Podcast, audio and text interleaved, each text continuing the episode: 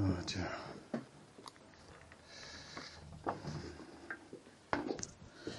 Le message du jour sera jauger pour juger. Nous avons dans nos vies de chaque jour des rendez-vous pour juger plusieurs situations. Quand je parle du jugement, je ne parle pas du jugement qui condamne, hein, mais juger une situation qui fait en sorte que à la suite nous sommes obligés de prendre des décisions.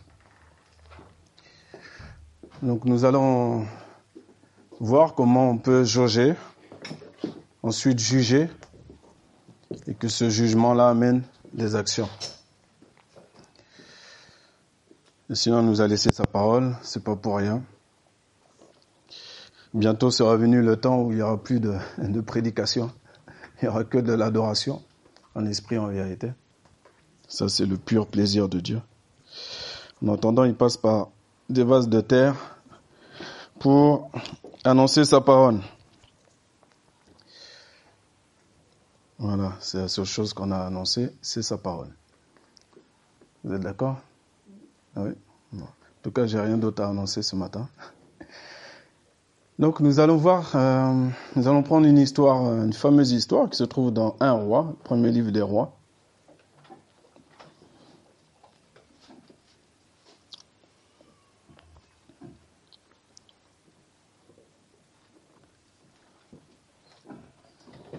Nous allons voir donc le roi Salomon, Shlomo, pour les intimes, en hébreu. Le roi Salomon.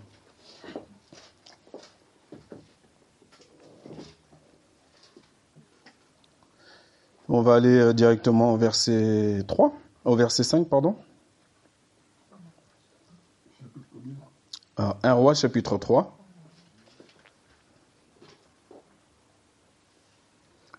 On va aller, euh,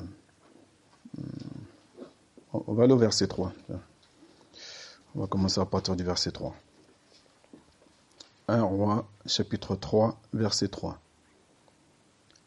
Et Salomon aimait l'Éternel, marchant dans les statuts de David son père.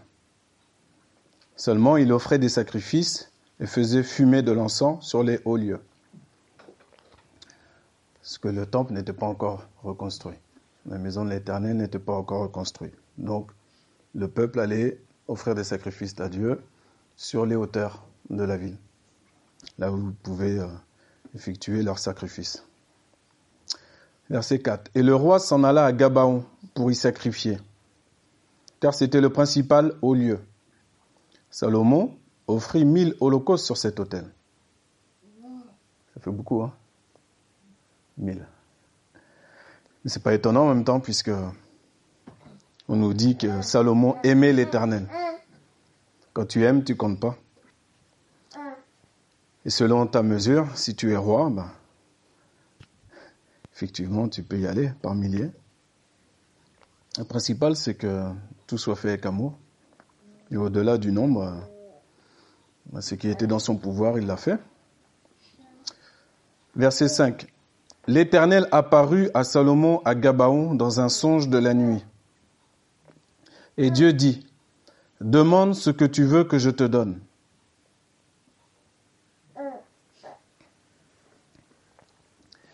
Le genre de phrase qu'on aimerait bien entendre, chacun personnellement, dans un songe personnel. Faut-il encore qu'on puisse y répondre correctement? Demande ce que tu veux que je te donne.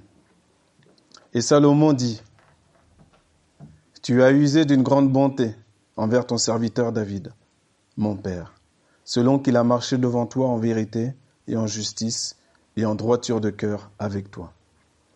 Et tu lui as gardé cette grande bonté. Et tu lui as donné un fils, qui est assis sur son trône comme il en est aujourd'hui. Avant de poursuivre, c'est intéressant là. Est-ce que Salomon n'est pas au courant? Que Dieu est au courant de ce qui concerne son père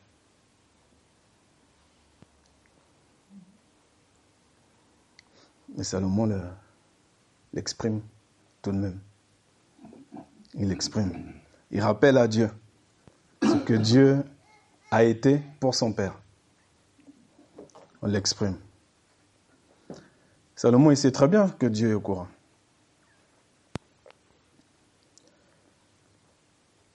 De la même manière, dans nos prières aussi, nous rappelons à Dieu qu'il a fait le ciel et la terre, la mer et tout ce qui se trouve. Nous rappelons qu'il est grand, qu'il est merveilleux. Pourtant, on le sait bien qu'il le sait tout ça. Mais Dieu cherche des adorateurs en esprit et en vérité. Donc il nous donne du temps jusqu'à ce qu'on devienne, jusqu'à ce qu'on accomplisse et qu'on soit tel qu'il est.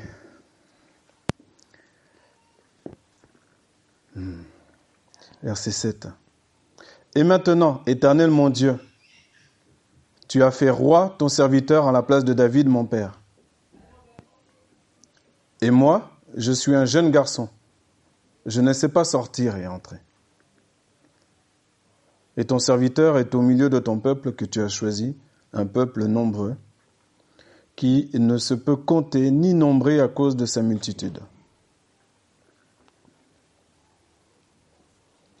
C'est un modèle de prière très intelligent, très humble. On remet Dieu en haut, on lui rappelle ce qu'il est, ce qu'il a fait, son alliance. Et ensuite, en rapport à ça, Salomon dit ce qu'il est lui. C'est-à-dire pas grand-chose. Il le sait, il le reconnaît. Et qu'il il veut bien être à cette place, mais il n'a pas forcément... Il voit bien qu'il n'est pas outillé. Car il connaît un peu son peuple, le caractère de son peuple.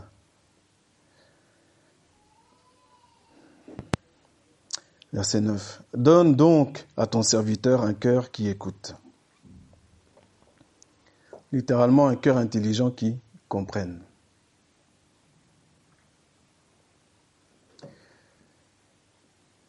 Des fois, tu peux parler avec quelqu'un et puis vous vous rendez compte que vous ne comprenez pas. Donc il y a un petit secret. Pour comprendre quelqu'un, il faut commencer par l'écouter. Des fois, les gens ne se comprennent pas parce qu'ils ne s'écoutent pas. Ils entendent un son qui sort de la bouche. Hein. C'est comme un dialogue. On dirait un dialogue, mais ce n'est pas un dialogue. Et donc, euh, comme on n'écoute pas, on ne peut pas comprendre comme il faut.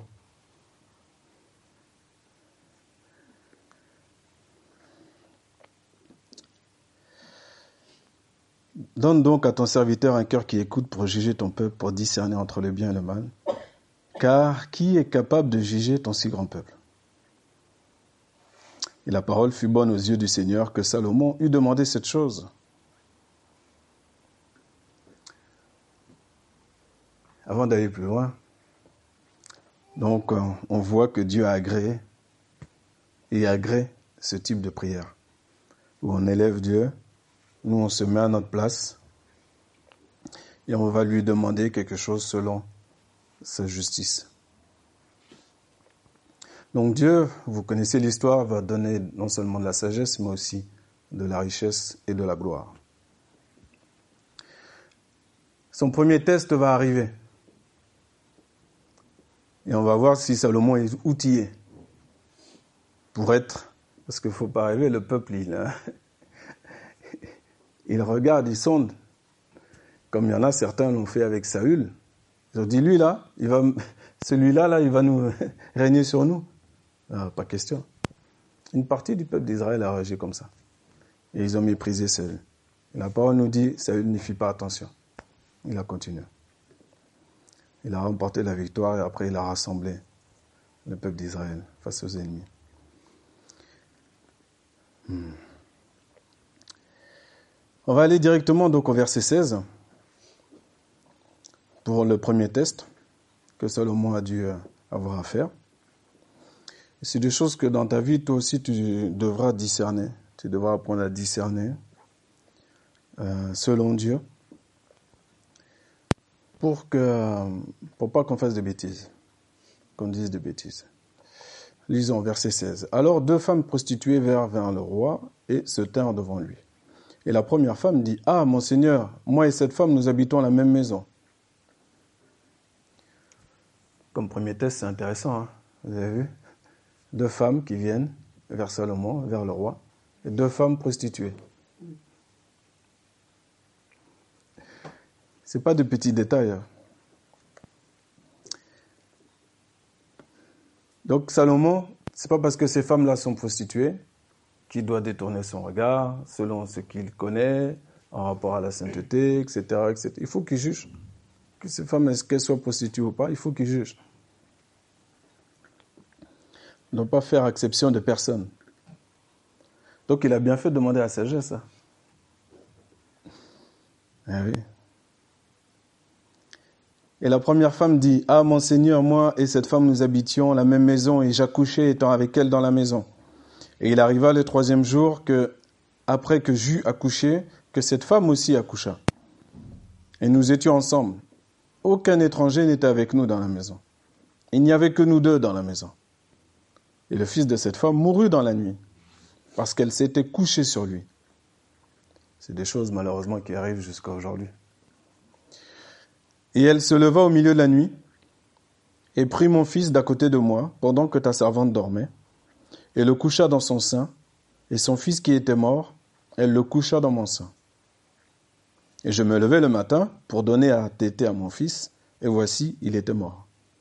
Et je le considérai au matin, et voici, ce n'était pas mon fils que j'avais enfanté. Petite pause avant d'aller à la version de l'autre femme. Là aussi, dans le récit et le témoignage de cette femme-là, je puis y voir aussi une intelligence. Elle détaille bien, mais elle se positionne aussi bien par rapport au roi. Verset 20, elle dit Pendant que ta servante dormait. Voyons voir la version de la deuxième. Verset 22. Et l'autre femme dit non, car mon fils est celui qui vit et ton fils est celui qui est mort. Une phrase.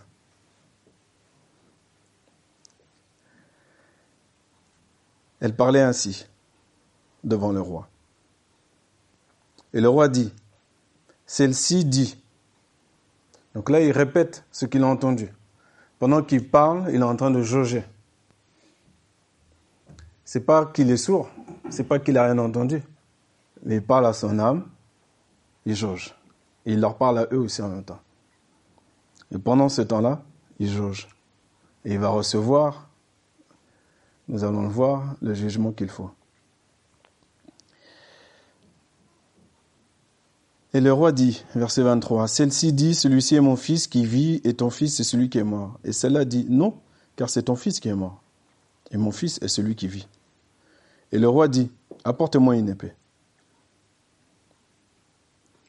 Il a fini de jauger. Maintenant voilà le jugement. Et on apporta l'épée devant le roi. Et le roi dit, coupez en deux l'enfant qui vit, et donnez la moitié à l'une et la moitié à l'autre. Dans ce temps-là, quand un roi demande une épée, c'est pas pour euh, enlever un bout de viande qu'il a dans les dents c'est que cette épée va faire couler du sang. C'est très clair. Donc, à l'annonce du jugement, du verdict, contextuellement, il y a de quoi trembler. Il y a de quoi trembler. Verset 26. Et la femme à qui était l'enfant vivant parla au roi, car ses entrailles étaient toutes émues pour son fils. Et elle dit, ah, mon Seigneur, donnez-lui l'enfant vivant et ne le tuez point. Et l'autre dit, qu'il ne soit ni à moi ni à toi, coupez-le en deux. Et le roi répondit et dit, donnez à celle-là l'enfant qui vit et ne le tuez point. C'est elle qui est sa mère.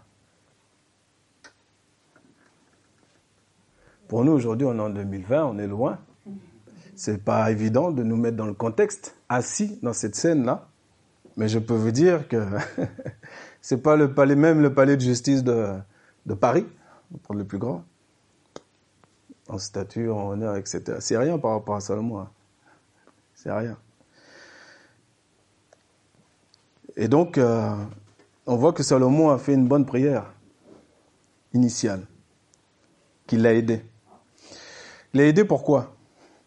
Parce que ces femmes qui viennent, il ne faut pas que ce soit Salomon qui juge? Bah oui. Si c'est Salomon qui juge, il peut se tromper.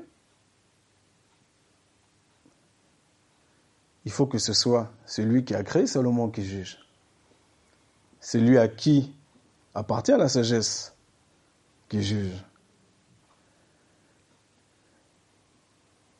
Donc il faut que Salomon se laisse faire et ne laisse à aucun moment, parce que c'est un être humain, hein, à aucun moment,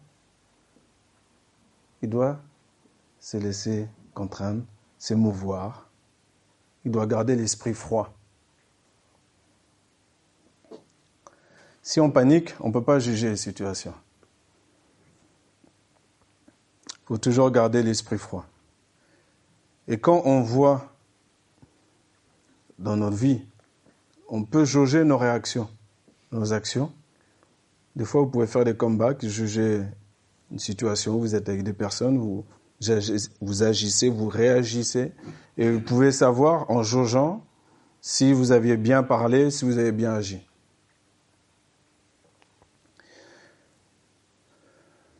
Sauf si on considère qu'on fait toujours tout bien. Mais pas, c'est pas toujours le cas. Et quelqu'un qui a, plus forte raison nous aujourd'hui, puisque nous avons certes Christ en nous, la sagesse, par essence même, mais sa sagesse là, elle va être activée si on la laisse activer. Si nous on se met de côté, comme Salomon s'est mis de côté. Si Salomon ne s'était pas mis de côté, il n'aurait pas pu avoir un verdict pareil apportez-moi une épée. Sans trembler. Coupez-la en deux. Quand le roi donne un ordre, il se passe quoi Dans la seconde, l'ordre est exécuté.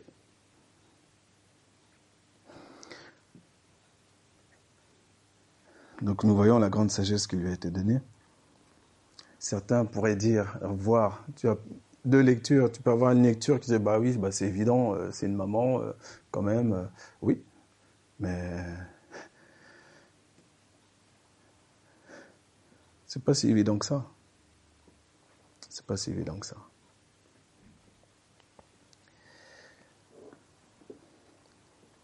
Jauger pour juger. Mais comment a fait au final? Ah oui, c'est facile pour lui puisqu'il avait demandé à Dieu et Dieu lui a donné la sagesse. On pourrait se dire ça. Et pour nous aujourd'hui, comment ça doit se passer? De la même manière, nous allons aller dans le Nouveau Testament, puisque nous sommes de la dispensation de Christ.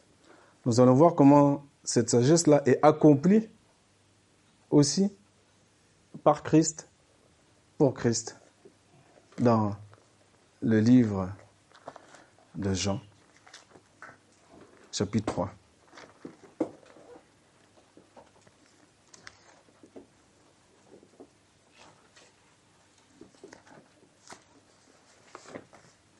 Jean chapitre 5, pardon. Verset 30.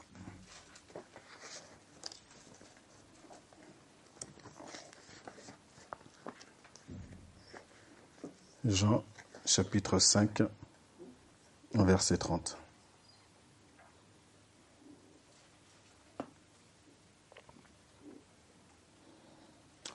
C'est une clé qui nous aide, parce qu'il ne faut pas croire qu'on est tout le temps, tout le temps à 1000% rempli de l'esprit.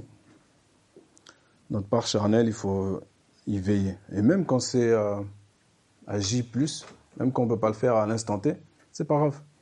Il y a toujours moyen de, dans plusieurs situations, de revenir en arrière de dire non. J'aurais dû euh, dire ça, j'aurais dû parler comme ça, j'ai mal fait. Et Tant que le souffle de vie est en nous, on peut réparer. C'est pas un problème. Parce que Christ est descendu. Verset 30. Jean 5, verset 30. Je ne puis rien faire, moi, de moi-même. C'est Jésus qui parle. Je juge selon ce que j'entends. Salomon a jugé selon ce qu'il a entendu. C'est pour ça qu'il a répété. Celle-ci dit cela, celle-ci dit ceci. Et mon jugement est juste. Ceux qui écoutaient Jésus, ils auraient pu dire, c'est un peu prétentieux. Mon jugement est juste. Non, il va expliquer pourquoi. Car je ne cherche pas ma volonté, mais la volonté de celui qui m'a envoyé. Dans chaque situation, conflictuelle ou pas, nous devons jauger, est-ce que mon, mon, action, ma réaction, mes pensées sont véritablement selon la volonté de Dieu ou selon notre volonté propre. Nous devons peser cela. Parfois, on a le, une inspiration, une intuition automatique et on sait qu'on est dans le vrai. Et ça arrive. Et parfois, non. Ça prend un peu plus de temps. On est obligé de jauger, obligé d'analyser, de méditer, de penser. Et ensuite, de rendre un verdict. Et ce verdict-là amène une action. Verset 31, si moi je rends témoignage de moi-même, mon témoignage n'est pas vrai. C'est un autre qui rend témoignage de moi et je sais que le témoignage qu'il rend de moi est vrai.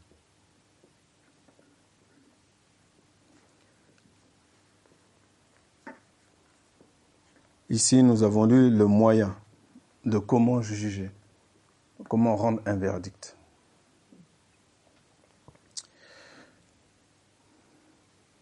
Par exemple, et ça c'est plus essentiel que euh, la réalité.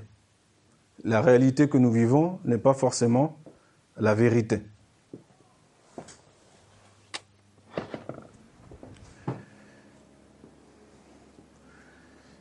La vérité, c'est Jésus-Christ. C'est lui le juste jugement. C'est lui qui sait ce qu'on doit faire, dire. C'est lui. Et nous, on ne sait pas on ne sait pas tout par nous-mêmes. Par exemple, quand on fait le prière ébéré, mardi, euh, mardi dernier, on avait un, visiteur qui est venu nous, voir. Donc il y avait Isaac. Voilà, c'est dommage qu'il n'est pas là, il, aurait confirmé. Mais euh, moi, j'ai toujours dit, quand, on fait prière ébérée, ce qui m'importe, c'est que les personnes soient en mouvement. Comment tu es en mouvement? Bah, Tu prends ta voiture, tu viens, ou tu... Je dis toujours, si tu as quelque chose sur le cœur, tu veux qu'on regarde dans la parole, bah, tu, le dis. Tu actionnes, tu le dis, tu le fais, et tu es en mouvement. Et ensuite, euh, tu, on lit un passage, et puis chaque personne va dire ce qu'elle a en elle, ce que le passage lui dit. Et au fur et à mesure, eh ben, en fait, ça donne un goût. C'est censé donner un goût pour la parole, faire aimer la parole. Et au fur et à mesure, ça forge en nous des certitudes. Mais le but, c'est que ce soit vivant, que les personnes se mettent en action. Et c'est ça l'essentiel. L'essentiel, c'est pas forcément avec quelle science telle ou telle personne va parler. Quelle connaissance que telle ou telle personne a. dans le passage. Et parce que la connaissance, c'est magnifique quand elle est vécue. Et en vérité, avec un peu de patience et d'observation, à 360 degrés, on voit bien que dans le monde chrétien, c'est beaucoup plus, si on est honnête avec nous, avoir la connaissance, et on est dans ces temps de connaissance, hein. dans les chapitres de Daniel, dernier chapitre de Daniel. La connaissance augmentera. En un clic, on peut avoir la connaissance de telle chose, telle chose. Mais ce que Jésus veut de nous, c'est qu'on vive cette connaissance. Ça, c'est différent. Quand on vit cette, cette connaissance-là, on devient. Je deviens chrétien. Donc, je n'ai pas besoin de prendre toute la place pour exposer ma science sur deux versets. Et après, les personnes, il reste 10 minutes pour les personnes pour exprimer. Ah. C'est pas ça l'essentiel. L'essentiel, c'est vivre sa connaissance. Donc, si je sais que Paul m'a dit d'être sobre en toutes choses, eh ben, du coup, je sais que là, j'arrive bientôt à la conclusion de mon message. Mais il y a un temps, par la grâce de Dieu, qui fait que quelqu'un peut démarrer, il prêche une heure, freestyle, et puis, au fur et à mesure, en fonction de l'assemblée, de là où il est, mais il sait qu'il faut qu'il réduise. Il va le faire. Parce qu'il va comprendre, il va vivre la connaissance du verset Soyez sobre en toutes choses. Et Paul, au départ, il n'était pas sobre. Donc il sait de quoi il parle. Il prêchait toute la nuit, tout le... il y a même un, jeune homme qui est tombé. Vous vous rappelez cette histoire qui est mort? C'est une histoire formidable parce que il a prié pour lui, l'enfant est, revenu à la vie, puis après il a, continué à prêcher. jusqu'au lendemain matin, nous dit la parole. Il avait des raisons, bien entendu. Il y avait un feu du moment, il y avait quelque chose, c'est très différent, on ne va pas comparer. Mais malgré tout, à la fin, il dira, soyez sobre. Le Seigneur est bon, véritablement bon.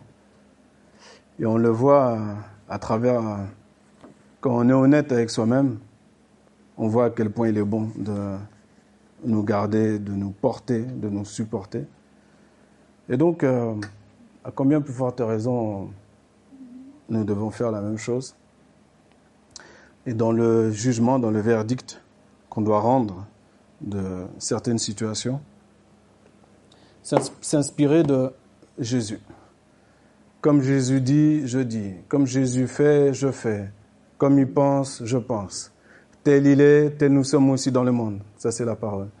Mais nous savons bien, et c'est la raison pour laquelle, avec intelligence, tout comme Salomon l'a fait avec intelligence, nous allons toujours demander à Dieu, rappeler à Dieu que lui-même a dit, par l'intermédiaire de son Fils, sans moi, vous ne pouvez rien faire. On va pouvoir accumuler, je répète, hein, accumuler la connaissance. Un clic. Vive la connaissance. 40 ans de vie. Dieu nous donne des jours de vie pour vivre, pour qu'on accomplisse. C'est pour ça que les, les apôtres, Jésus lui-même, à la fin de leur course, j'ai achevé ma course, j'ai accompli. Ah Je suis devenu. C'est la différence entre. Ce ne serait pas forcément les mots justes, mais je vais essayer de le traduire comme ça.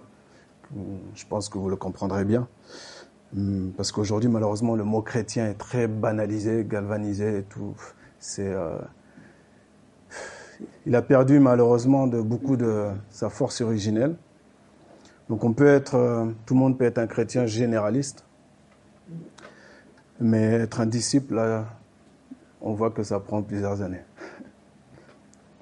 Donc on va demander à Dieu qui nous aide également dans dans ce domaine, afin que